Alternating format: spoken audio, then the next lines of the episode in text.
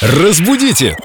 Далее! С нами Виктория Полякова, культуролог, знаток русского языка. В одной из недавних программ мы разбирали слово, которое пришло в наш язык из английского, и сегодня, по-моему, еще одно такое слово. Вика, привет. Привет, друзья. Слово я услышала от психолога, я не знаю, откуда оно пришло или приехало. Термин для меня новый – клиномания. Могла бы ты его объяснить? Клиномания, кстати, оно пришло не из английского, а даже больше из греческого его корни. Клиномания, то есть страсть лежать в постели. А, Так, а я думала, меня переклинило что-то оттуда.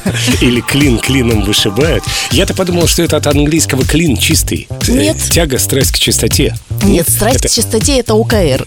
Как у Говарда Хьюза было.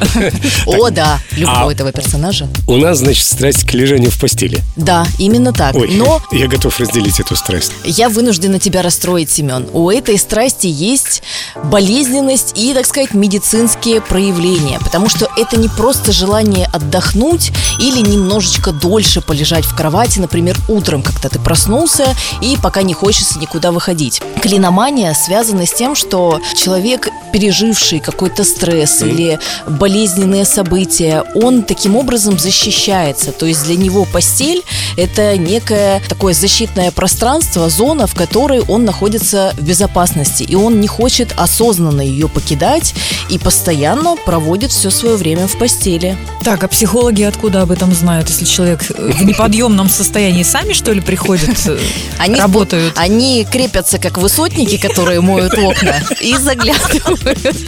И такие, ага, здравствуйте. С вас 7 тысяч.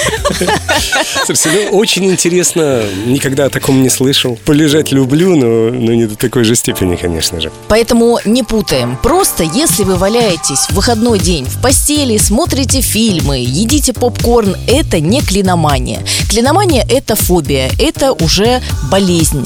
Поэтому берегите себя, заряжайтесь витаминами и положительными эмоциями и слушайте нас. Положительных эмоций у нас тут очень много. Всем хватит. Разбудите!